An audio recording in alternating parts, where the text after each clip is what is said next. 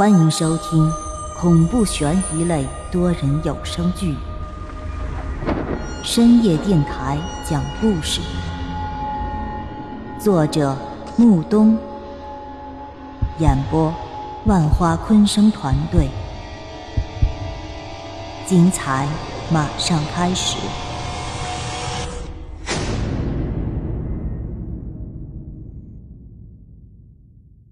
第十一集。秦勇望着放在桌子上的鬼婴，他心里便忽然闪过一丝邪念：这东西真能帮我除掉天鹰的人？没错，只要你按照我的方法去做，想要神不知鬼不觉的除掉一个人，还是很简单的。怎么做？具体的操作流程，我短信发给你。说罢，那个陌生人便挂了电话。望着罐子里的那个小婴儿，秦勇的心里竟然有一丝丝的兴奋。只要天音地产的老总一死，投标一事也就显得没那么必要了。不一会儿，那陌生人便给秦勇发来了信息。秦勇按照信息的内容，先将那个装有死婴的透明罐子抱到了楼下的一个小隔间里。按照那人的要求，秦勇在那死婴的面前摆放了两盘点心，还有一盘水果。准备好后，秦勇又从地下室找来了一方香台，香台里插了三支香，点了两支白蜡，放在了桌子上。这一切都准备好后，那陌生人便再次打了电话来。秦勇微微的点了点头，笑道：“哼，都准备好了。那好，准备好这些后，你也该同他签订契约了。签订契约？对呀，只有签订了契约，他才会认识你，听你的话。那，那，那怎么签？”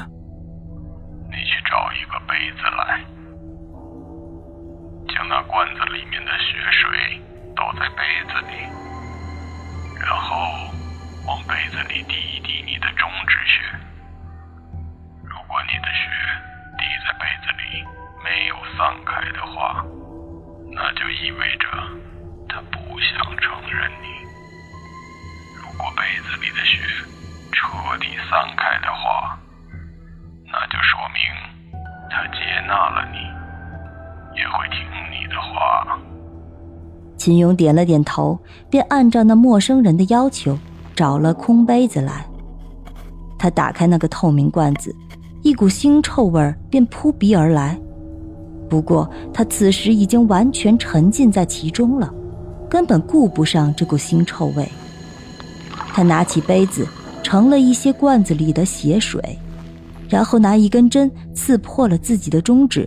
将那中指血滴在了那杯子里，秦勇望着那杯子里的血，在那鬼婴的血水中缓缓地散开，渐渐地同那鬼婴的血水融在了一起。看到这一幕，秦勇算是稍稍的松了口气。秦勇把杯子放在那鬼婴的罐子面前，便转身走出了隔间。而就在他转身离开的时候，他忽然感到背后传来一阵凉意，就好像是有一阵凉风窜到了他背后一般。秦勇回头望去，却什么都没有看到，只感觉自己的肩膀上微微有些沉重，就好像是有什么东西压在了肩膀上似的。不过当时秦勇也没有多想，毕竟这都累了一天了，秦勇便准备去洗澡睡觉了。这一个晚上还算过得安稳，只是到了后半夜，秦勇做了一个梦，一个特别奇怪的梦。他梦到了一个乳臭未干的婴儿，就站在他面前，那婴儿也没有说话，只是满脸阴笑的看着他，而他看着那婴儿也并不害怕，两个人就这样对视了大半宿。第二天。秦勇早早的便被一阵手机铃声给吵醒了。秦总，实在不好意思，打扰你休息了。这里的情况实在是……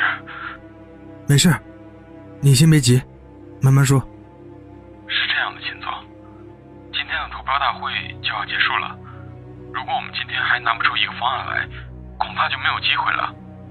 秦勇点了点头。嗯。这个我知道了，这事你先别着急，投标大会该怎么参加怎么参加，你再争取一下。秦勇挂断了电话，他便径直向楼下走去。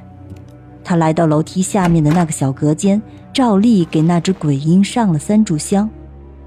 秦勇看到，那鬼婴面前的三排食物上面已经开始发黑，而且他猜想，昨天晚上梦到的那个婴儿。应该就是他了。到此时，秦勇已经完全沉浸在其中了。他面对着这个闭着眼睛的胎儿，是深信不疑。他将已经所有的一切都压在了他身上。就算今天投标失败了，但只要天音地产的老总一死，所有的机会会重新回到他的手中。他双手合十，冲那鬼婴默念道。你可一定要帮我呀！你可一定要帮我呀！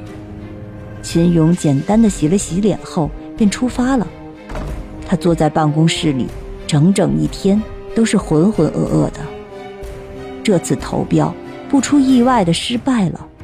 当然了，秦勇此时并没有把这件事放在心上。晚上他回家后，第一件事便是在隔间里召见那只鬼婴。